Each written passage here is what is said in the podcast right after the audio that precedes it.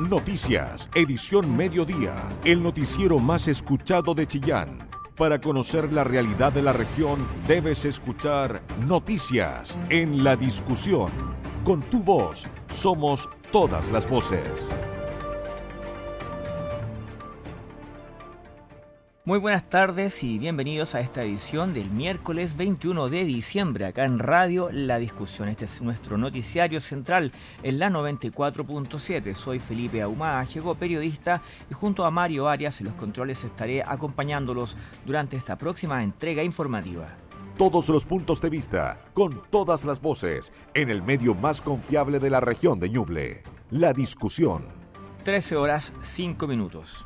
En un 60% han aumentado los incendios forestales en Ñuble. La región registra esta temporada más de 170 siniestros 554 hectáreas afectadas, por lo que las autoridades buscan ya coordinar y también están llamando a la gente a extremar las medidas preventivas. Los diputados locales de oposición denunciaron escasos resultados de planificación y citaron al ministro de Agricultura al Parlamento. Escuchamos el primer informe de Diego Chacana.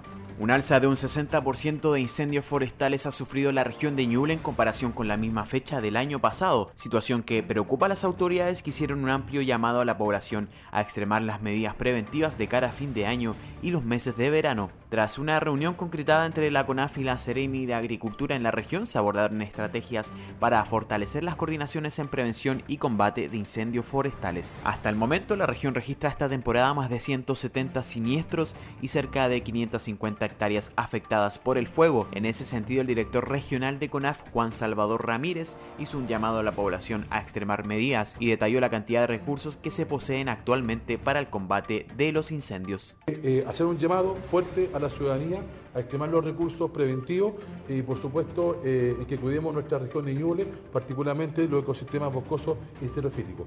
Tiene bajo coordinación 15 brigadas más 4 eh, terrestres, eh, más 4 aeronaves que están en la región de Ñuble y un centro de operaciones. Hemos crecido alrededor de un, 15-20% en recursos humanos, tenemos alrededor de 180 brigadistas disponibles en la región de Ñuble. Por otra parte, el Ceremi de Agricultura de la región César Rodríguez comentó que también diversas actividades agrícolas han sido afectadas por los incendios, además de plantaciones por la acción del humo. Es por eso que los esfuerzos se concentran también en prevenir que los incendios no afecten a este rubro. En materia agrícola justamente lo que tenemos es el cuidado respecto a estos aspectos porque los incendios forestales además de afectar las zonas boscosas, también afectan distintas actividades agrícolas como siembra e infraestructura. Muchos galpones y casas de agricultores se ven afectadas por esto, por lo tanto este es un esfuerzo de red muy importante para poder combatir incendios forestales en nuestra región. Por otro lado, y en la misma línea del tema de los incendios forestales, el diputado UDI de nuestra región, Cristóbal Martínez, hizo una citación al ministro de Agricultura y al director nacional de CONAF a que puedan informar sobre las medidas que han adoptado y la planificación que existe para enfrentar esta temporada. En esa línea hizo una crítica puesto que estos meses avecinan una mayor cantidad de incendios forestales y las corporaciones que actúan en la mitigación deben estar preparadas. Y por lo mismo citamos con carácter de urgencia al ministro de Agricultura y al director nacional de CONAF para que expongan cómo tienen presupuestado enfrentar esta temporada de incendios forestales. Obviamente no queremos que esto siga ocurriendo, la temporada de incendios está recién comenzando y por lo mismo citamos de carácter de urgencia a estas dos autoridades que son claves en el combate a los incendios forestales. En nuestra región las autoridades están trabajando en coordinación con municipios, bomberos y empresas privadas, especialmente asociadas a Corma. Asimismo, todos los servicios del agro que reúnen a INDAP, INIA, SAG y la Comisión Nacional del Riego están trabajando para cooperar y entregar su apoyo logístico a CONAF en caso de futuras emergencias. Toda la información que te interesa. Noticias en la discusión 94.7 FM. Motociclista de 17 años muere al impactar un camión mal estacionado en plena ruta 5 Sur entre San Carlos y Chillán. El chofer del vehículo pesado quedó detenido. Este es el informe de Jorge Hernán Quijada. Y esta madrugada un joven motociclista de 17 años impactó en el kilómetro 10 de la ruta 5 Sur un camión que estaba estacionado sin luces y el cual fue impactado por la parte posterior por el motociclista perdiendo la vida este joven de 17 años. Para conocer los antecedentes, escuchemos al prefecto de Carabineros, David López. El día de hoy, a eso de las 3 de la mañana, un conductor de una motocicleta, un joven de 17 años, iba transitando por la ruta, por la ruta 5 y al pasar eh, junto a la Berma había un camión estacionado, el cual estaba detenido porque había quedado en panes y este lo impactó en su parte posterior, eh, siendo expulsado de la motocicleta y falleciendo en el lugar. Al lugar igual concurrió el SAMU, los cuales le aplicaron eh, acciones para reanimarlo, pero no pudieron ser efectivas. Asimismo, se dio cuenta al, al fiscal del Ministerio Público, quien dispuso que personal de la CIAT y de la CIP se constituyeran en el lugar para realizar las labores de peritaje. Sobre las recomendaciones con respecto a lo que van a hacer estas fiestas y la fiscalización en carreteras. Bueno, primero que todo, eh, que todos lo hagan, ¿cierto? Conduciendo vehículos con los papeles o con la documentación al día. Hay que tener en cuenta que igual hay una responsabilidad solidaria respecto al dueño del vehículo que facilita a una persona que no tiene licencia de conducir, en, en la parte, en el aspecto civil. Asimismo, que las personas lo hagan con su licencia de conducir y normalmente la defensiva vale decir no otorgando la responsabilidad a otras personas, sino que preocupándose de las acciones que él realice eh, le sirvan de medida de seguridad para él mismo. El prefecto de Carabineros, David López, hizo un llamado siempre a estar atento a las condiciones viales que se producen y de esta manera estar siempre muy atento para así evitar accidentes que pueden costar la vida. Porque tu opinión nos importa. Escuchas noticias en la discusión. 13 horas 12 minutos. El Congreso despachó a ley el restablecimiento del voto obligatorio para todas las elecciones, excepto las primarias. La ley orgánica deberá definir además las sanciones y excepciones. Más detalles con la periodista del diario La Discusión, Isabel Charlin. A casi 11 años de la implementación del voto voluntario, el sistema volverá a cambiar. La sala de la Cámara de Diputadas y Diputados aprobó las modificaciones del Senado al proyecto que restablece el voto obligatorio, quedando en condiciones de convertirse en ley de la República. La nueva norma establece que en las votaciones populares el sufragio será personal, igualitario y secreto. Además, agrega que este será obligatorio para los electores en todas las elecciones y plebiscitos, salvo las elecciones primarias. El texto agrega que una ley orgánica constitucional fijará las multas o sanciones que se aplicarán por el incumplimiento de este deber, así también a los electores que estarán exentos de ellas y el procedimiento para su determinación. La diputada de la UDI, Marta Bravo, cree que es fundamental clarificar los aspectos de la ley orgánica que comenzará a tramitarse ahora en el Congreso. Es fundamental que se establezca de manera muy clara las excusas para los procesos eleccionarios, de manera que no exista ninguna duda quienes quedan exentos de votar y cuál es el procedimiento para excusarse en caso de que algún elector no pueda acudir. Respecto del sistema de cobro de las multas y sanciones que se apliquen, es indispensable perfeccionarlo. Desde Renovación Nacional, el diputado Frank Sauerbaum estima que las sanciones deben modificarse las sanciones tendrían que modificarse porque lo que sucedió anteriormente fue que fueron poco efectivas porque se hicieron perdonazos y eventualmente nadie canceló la multa por no ir a, votar. Eh, durante el gobierno del presidente Lagos hizo un perdonazo generalizado y no tuvo ningún efecto y por lo tanto no había ninguna motivación real eh, o alguna pena por no cumplir la ley. Nosotros creemos que se tiene que hacer un cobro económico, eh, pero eh, haciendo una diferencia entre los distintos sectores, entre los distintos sectores económicos y que quede al juez la decisión de poder establecer un monto y nosotros establecer un mínimo y un máximo de monto y ahí que el juez, dependiendo de la situación de cada uno, pueda establecer la multa debidamente. Para que el voto obligatorio debute, debe aprobarse primero la ley orgánica constitucional que fija las sanciones y excepciones. En todo caso, los próximos comicios serán las elecciones de consejeros constitucionales y el plebiscito de salida, que incluirán en su reforma habilitante el voto obligatorio, y luego vendrán las municipales y regionales de octubre de 2024 fecha para lo cual debería estar la normativa publicada. Información veraz, con periodistas de verdad, noticias en la discusión. Las autoridades de salud promueven la vacunación contra la viruela del mono a grupos objetivos. El Cefam Violeta Parra de Chillán es el único centro de salud de la región habilitado para desarrollar este proceso de inoculación que durante diciembre amplió su cobertura. Tres casos de esta enfermedad ya han sido notificados en la región. Diego Chacana.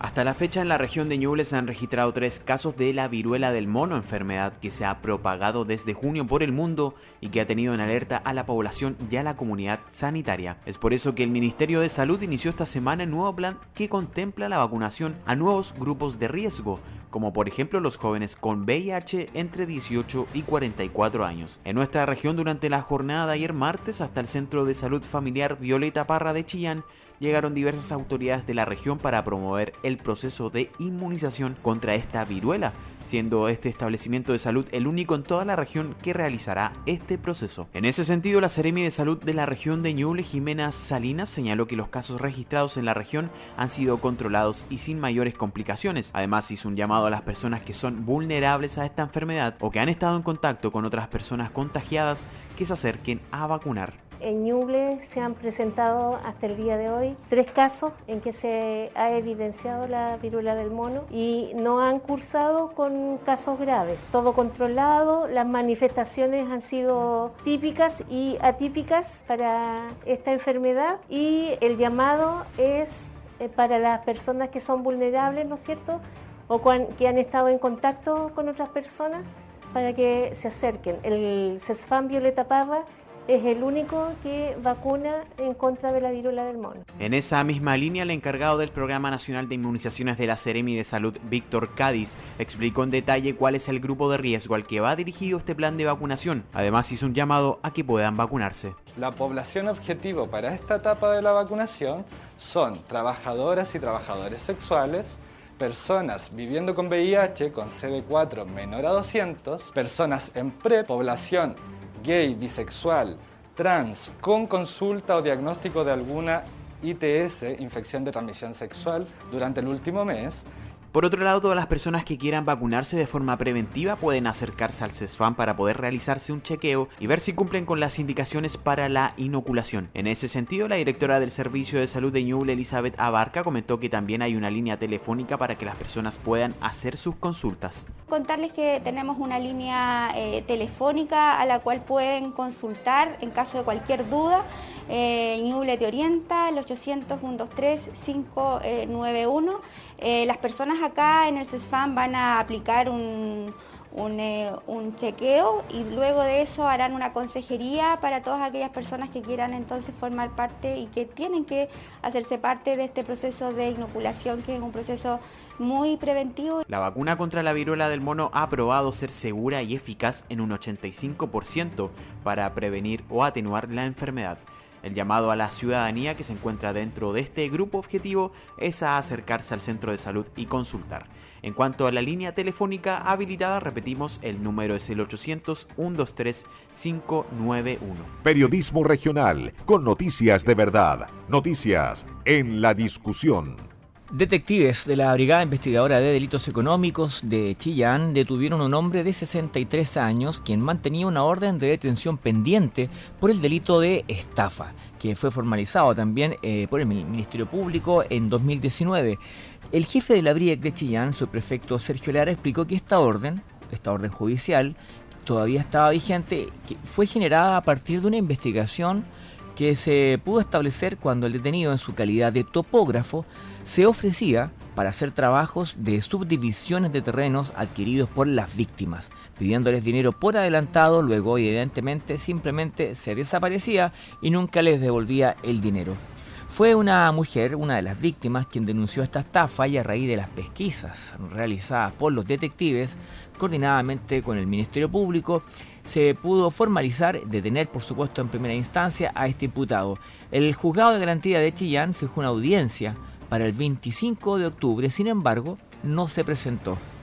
Por lo tanto, se despachó una orden de detención en su contra. De esta manera fue detenido con la orden de detención vigente el día de ayer y finalmente se le formalizó. El tribunal fijó un plazo de investigación, por lo que se continúan las diligencias investigativas, bien digo, para, por parte de la PDI para determinar la existencia de otros hechos, por lo tanto, dentro de estas investigaciones, estas indagaciones que está realizando la PDI, también incluye la, posibilidad de detectar, ubicar a otras personas que hayan podido ser también víctimas de este topógrafo. Con tu voz somos todas las voces. Noticias en la discusión. El medio informativo más importante de la región de Ñuble. Bueno, comenzaron los patrullajes de carabineros en bicicletas eléctricas por el centro de Chillán.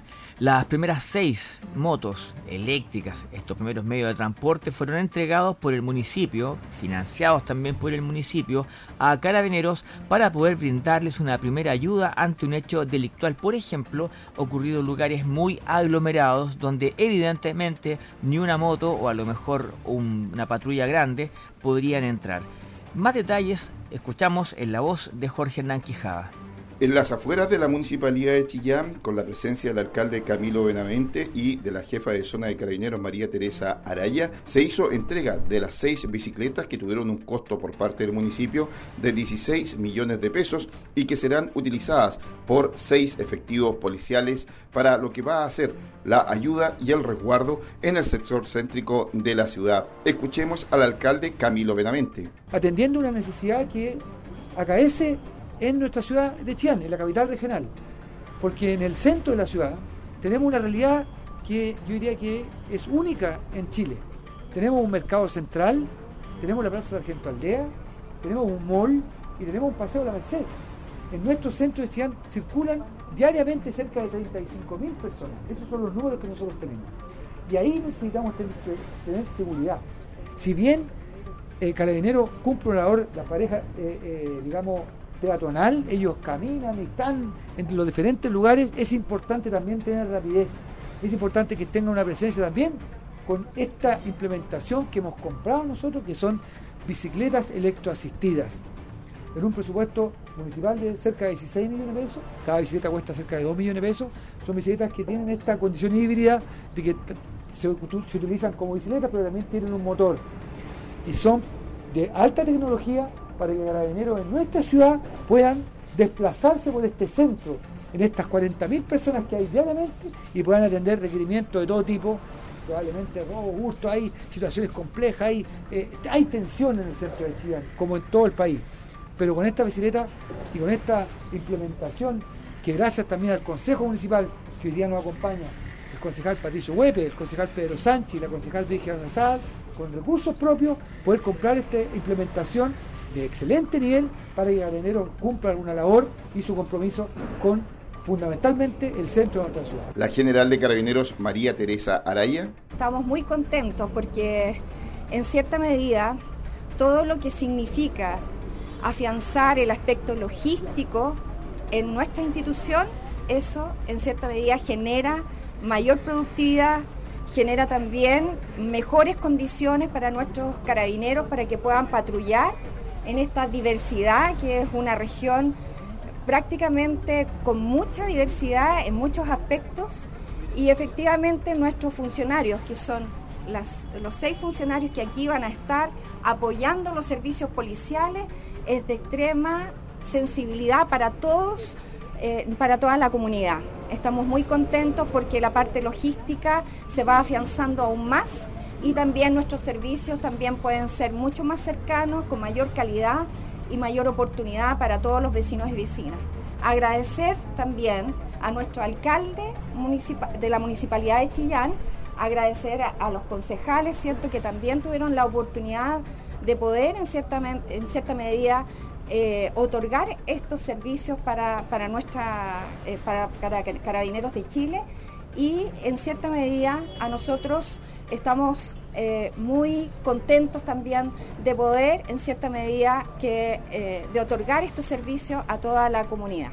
Así que muchas gracias por esta oportunidad también de poder colaborar en conjunto con la Municipalidad de Chillán. Estas son bicicletas eléctricas que pueden llegar a alcanzar una velocidad cercana a los 50 kilómetros por hora y que estarán siendo ocupadas por personal de carabineros en el sector céntrico de la ciudad todos los puntos de vista, con todas las voces, en el medio más confiable de la región de Ñuble, la discusión.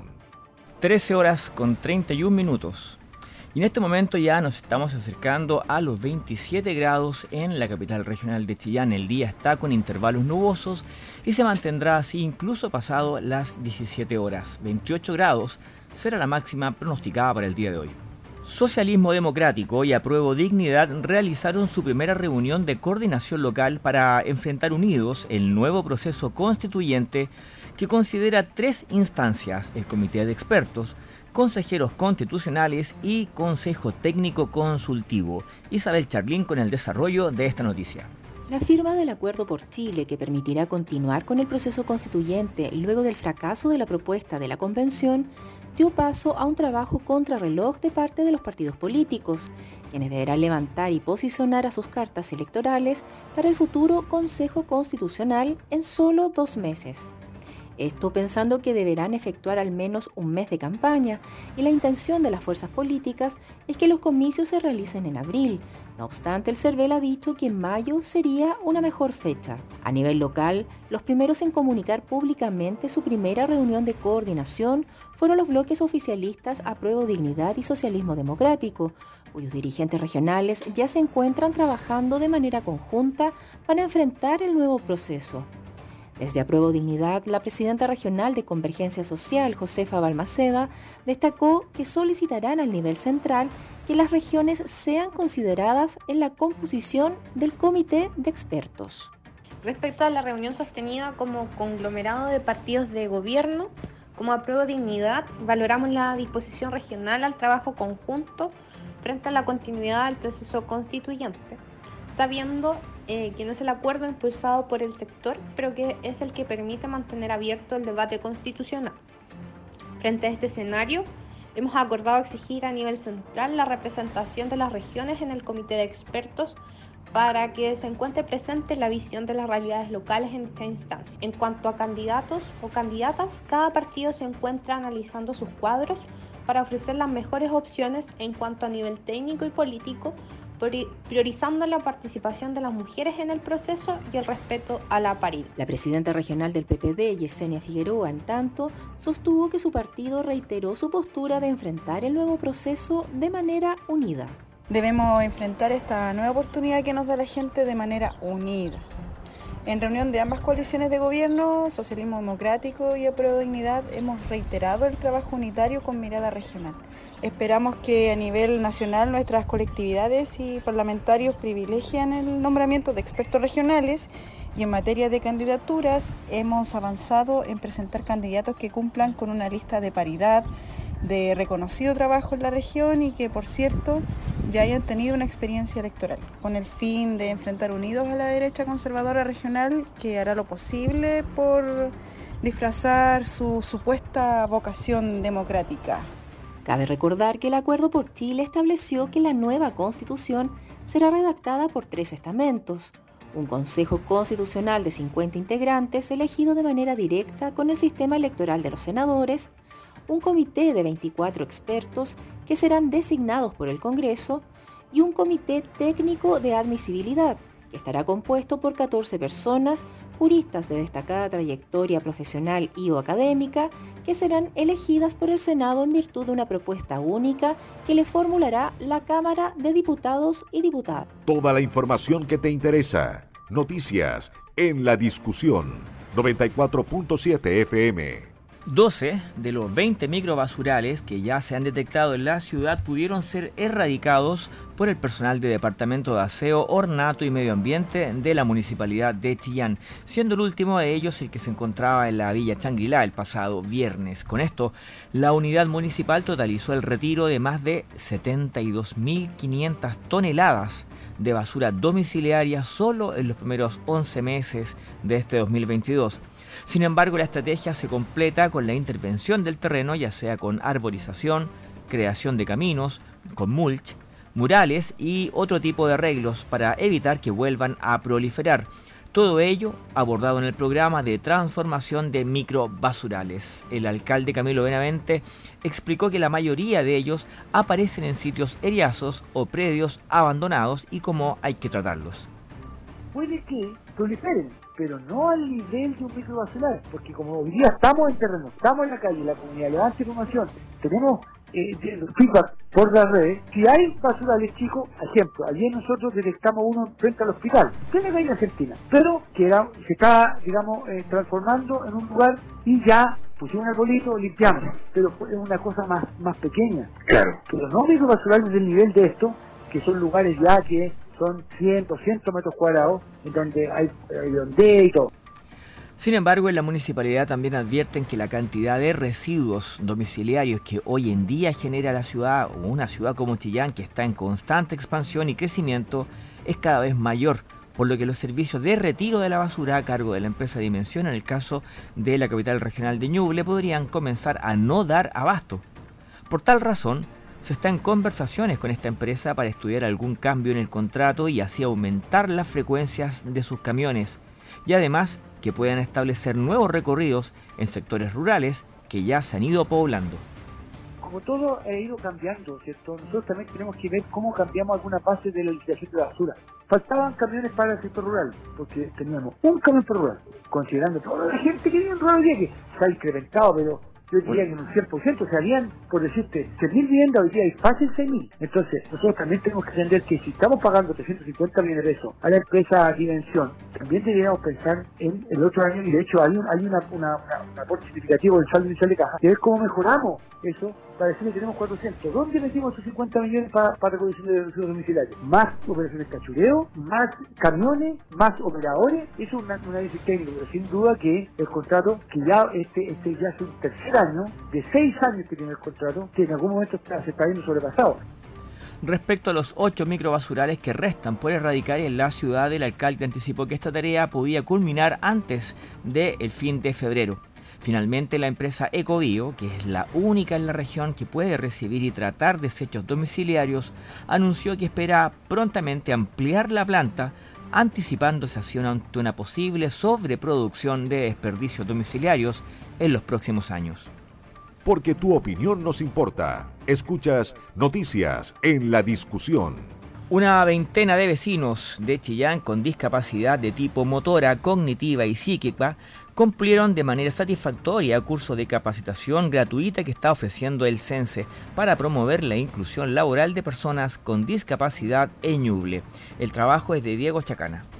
18 vecinos de la ciudad de Chillán con distintos tipos de discapacidad motora, cognitiva y psíquica cumplieron de manera satisfactoria los cursos de capacitación gratuita para personas que están buscando empleo o que quieren perfeccionar sus habilidades para favorecer su empleabilidad. Estos cursos fueron promovidos por el Servicio Nacional de Capacitación y Empleo y tuvo como objetivo fomentar la inclusión laboral de personas en situación de discapacidad y así mejorar su calidad de vida. Estos cursos tuvieron como eje principal la atención y la orientación al cliente. Los alumnos recibieron sus diplomas que certifican haber cumplido estos cursos en una ceremonia en donde estuvo presente el director regional del CENSE de la región de Ñuble, Rodrigo Puentes. En esa línea valoró la importancia de entregar nuevas herramientas a las personas en situación de discapacidad que aporten a su vida laboral. Por otro lado, realizó un llamado a las empresas de la región a darles una oportunidad y así apoyar de manera directa el ámbito de la inclusión. Súper contento por parte de CENSE. Eh, el día de hoy certificamos 18 hombres y mujeres, personas en situación de discapacidad en el curso de atención y orientación al cliente.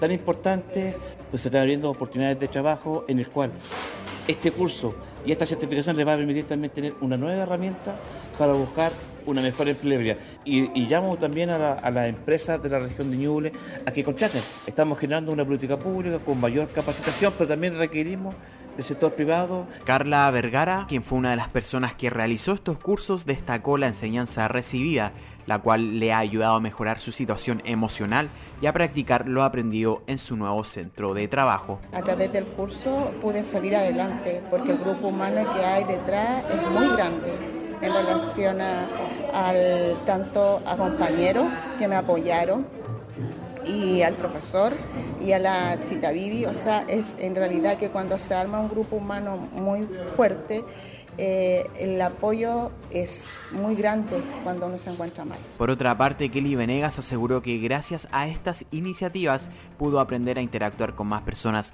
y a ser más independiente y autónoma gracias a la capacitación. El curso me pareció excelentemente bien, eh, aprendí muchas cosas en el curso, eh, aprendí muchas cosas, interactuarme con más personas, eh, aprender a ser más independiente, a ser auto, eh, autónoma, hacer muchas cosas más, más diferentes. sí, ya estoy trabajando, la experiencia como trabajar, es muy buena la, experiencia de, de, trabajar. El desarrollo de los cursos significó una inversión superior a los 53 millones de pesos y se efectuó entre noviembre del 2021 y septiembre de este año. Recordemos que hace un par de semanas las empresas que tengan 100 o más trabajadores tendrán que tener a un gestor de inclusión laboral por ley que pueda favorecer espacios para la igualdad, además de tener en su totalidad un 1% de trabajadores con discapacidad. Periodismo regional, con noticias de verdad, noticias en la discusión.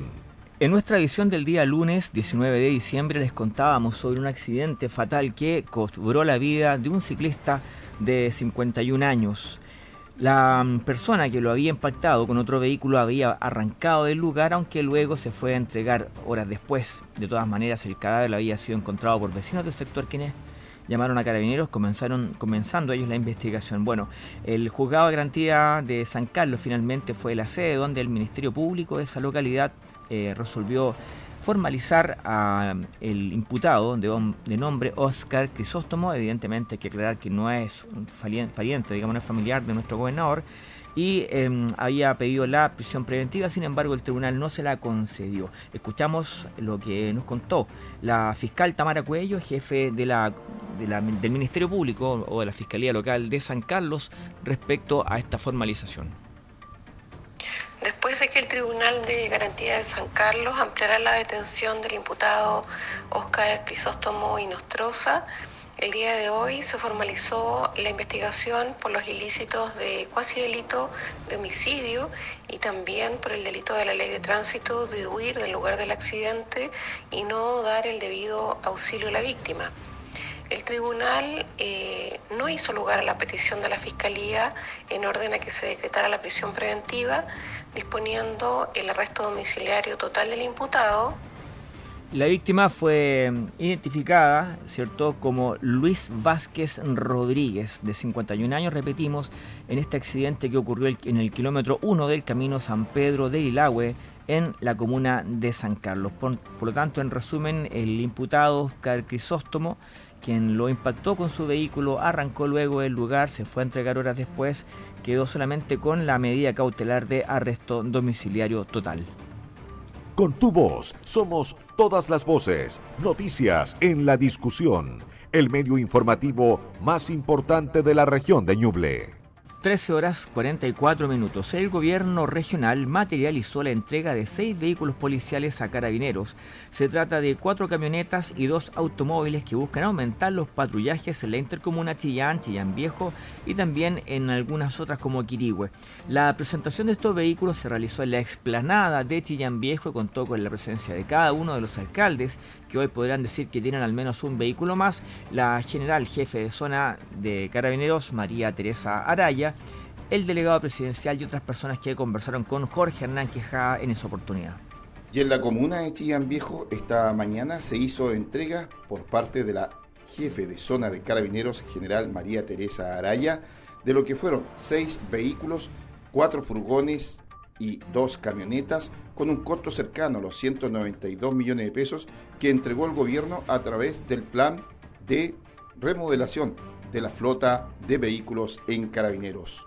Escuchemos a la general María Teresa Araya. En Santiago, en conjunto con nuestro general director y el presidente de la República, Em, en, este proyecto de inversión que va a potenciar todas las regiones del país, fue favorecida también la región de Ñuble. Estamos muy contentos porque van a ser seis vehículos los que eh, efectivamente llegan a nuestra región, que van a ser entregados en pocos momentos y para diferentes unidades, la segunda comisaría Chillán, la tercera comisaría de Bulnes, la quinta comisaría de Quirihue, la sexta comisaría de Chillán Viejo, la subcomisaría de Coihueco y subcomisaría Coelemu.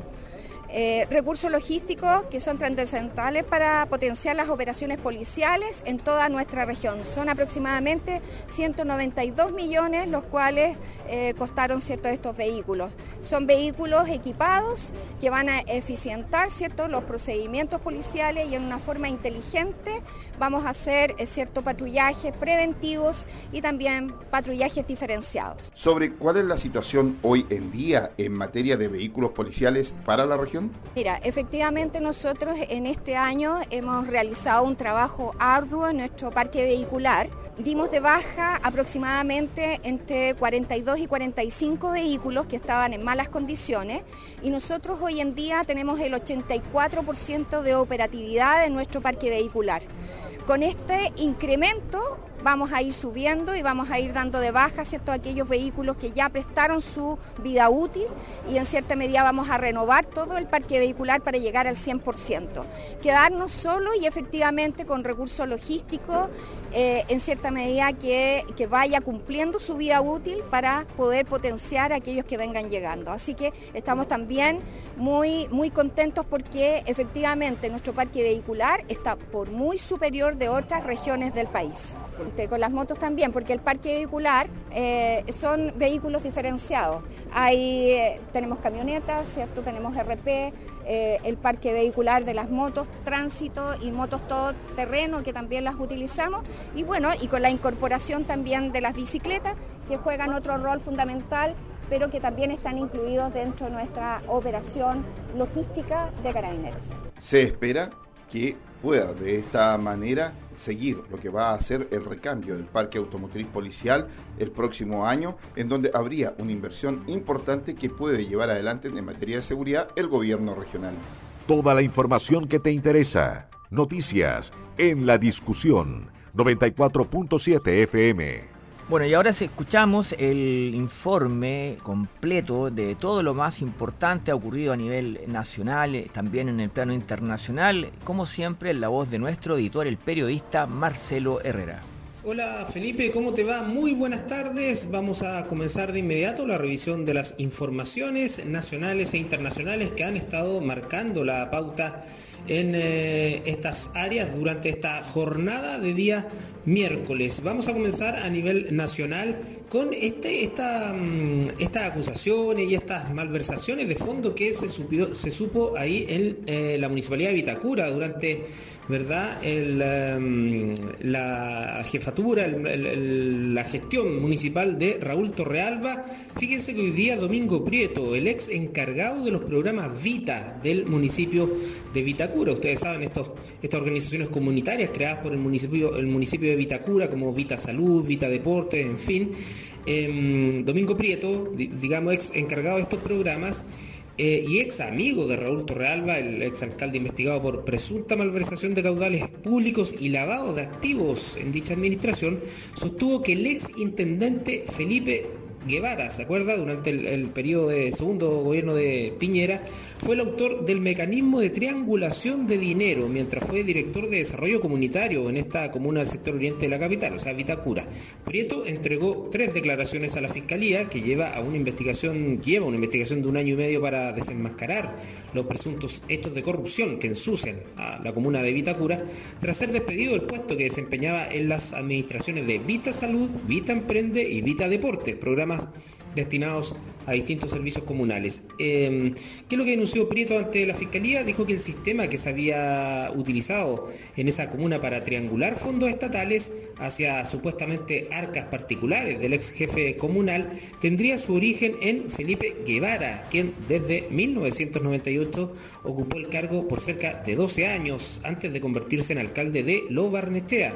Esta situación habría continuado por quienes siguieron en el cargo posterior a Guevara, Renato Sepúlveda y luego Antonia Larraín, lo que consistía en la entrega de sobres de dinero en efectivo a Torrealba. Además, el testigo clave afirmó que cuando dejó el cargo de director de desarrollo comunitario de la Municipalidad de Vitacura, Felipe Guevara Stephens, aproximadamente el año 2007 o 2008, por instrucción de Renato Sepúlveda, se le debía pagar 2 millones de pesos mensuales, suma que salía de Vita Deportes y que se respaldaba con una boleta o factura que emitía un familiar de Felipe Guevara. Esta solicitud venía directamente por instrucción del alcalde Raúl Torrealba. Se desprende la declaración realizada por este exfuncionario Domingo Prieto en la Fiscalía. Em, bueno, conversación con el diario La Tercera, Felipe Guevara descartó haber cometido cualquier acción que tenga que ver con el debido fondo y aseguró no haber tenido ningún tipo de relación laboral con Prieto. Así que así están las cosas en la comuna de Vitacura, donde eh, esta investigación puede mm, terminar eh, con la sentencia, por supuesto, o la acusación que realice Fiscalía ante la justicia. Muy bien, vamos a revisar lo que está pasando en el mundo. Finalmente, el Congreso de Perú aprobó adelantar las elecciones generales de 2026 a abril de 2024 en un intento de frenar la crisis generada tras el fallido autogolpe de Estado y posterior destitución del presidente Pedro Castillo. Para quedar al día con los detalles de esta noticia vamos a escuchar el informe preparado por la agencia de noticias AFP. Adelanto de elecciones en Perú. El Congreso aprobó el martes cambiar de fecha los comicios generales previstos para 2026 para realizarlos en abril de 2024, en un intento de superar la crisis tras el fallido autogolpe de Estado y posterior destitución del presidente Pedro Castillo. Las bancadas de izquierda que apoyan a Castillo habían pedido incluir en la votación la convocatoria de un referéndum para una asamblea constituyente, pero el pedido no prosperó. Castillo perdió el poder el 7 de diciembre tras intentar cerrar el Congreso, intervenir el sistema judicial, gobernar por decreto y convocar a una constituyente. Su pedido no tuvo apoyo institucional, por lo que fue detenido bajo cargos de rebelión cuando intentaba llegar a la Embajada de México para pedir asilo. En su lugar asumió su vicepresidenta Dina Boluarte, pero el arresto de Castillo generó una serie de protestas que dejan una veintena de muertos, por enfrentamientos entre manifestantes y las fuerzas de seguridad. El martes el gobierno peruano concedió un salvoconducto para que la familia de Castillo pueda dejar el país, en cumplimiento de convenciones diplomáticas internacionales. El gobierno de México otorgó asilo a la esposa e hijos del expresidente. Para que si desean salir lo puedan hacer y venir a México, si así lo desean. Pero están en, territorio mexicano porque es nuestra embajada. El gobierno peruano, que ha considerado el apoyo de México a Castillo como una injerencia en los asuntos internos del país, declaró el martes persona non grata a su embajador en Lima, Pablo Monroy, y le dio 72 horas para abandonar Perú. Las autoridades peruanas recordaron que la esposa de Castillo, Lilia Paredes, es investigada en la fiscalía como posible coordinadora de una presunta organización que supuestamente lideraba a su esposo, el gobierno peruano advirtió que se reserva el derecho de pedir su extradición si la justicia local lo requiere en algún momento.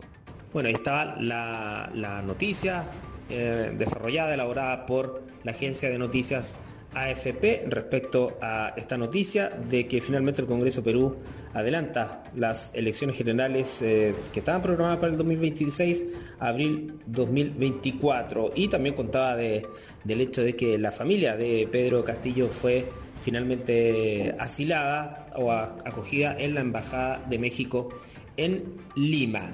Eh, escuchábamos también ahí a Marcelo Ebrard, quien es el canciller mexicano, explicando la postura del gobierno de López Obrador, que ha significado, por supuesto, una máxima tensión con las actuales autoridades peruanas. Bueno, son las informaciones del mundo y de nacional, de carácter nacional, que estamos revisando aquí en Radio La Discusión. Que tengan una muy buena tarde.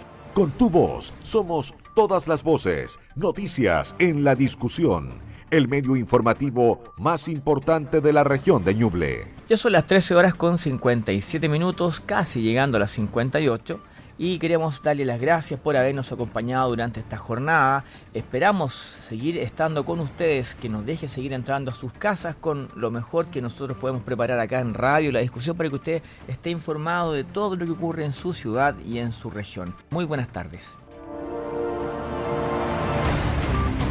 Noticias, edición mediodía, el noticiero más escuchado de Chillán, periodismo regional con noticias de verdad, en la discusión, con tu voz, somos todas las voces.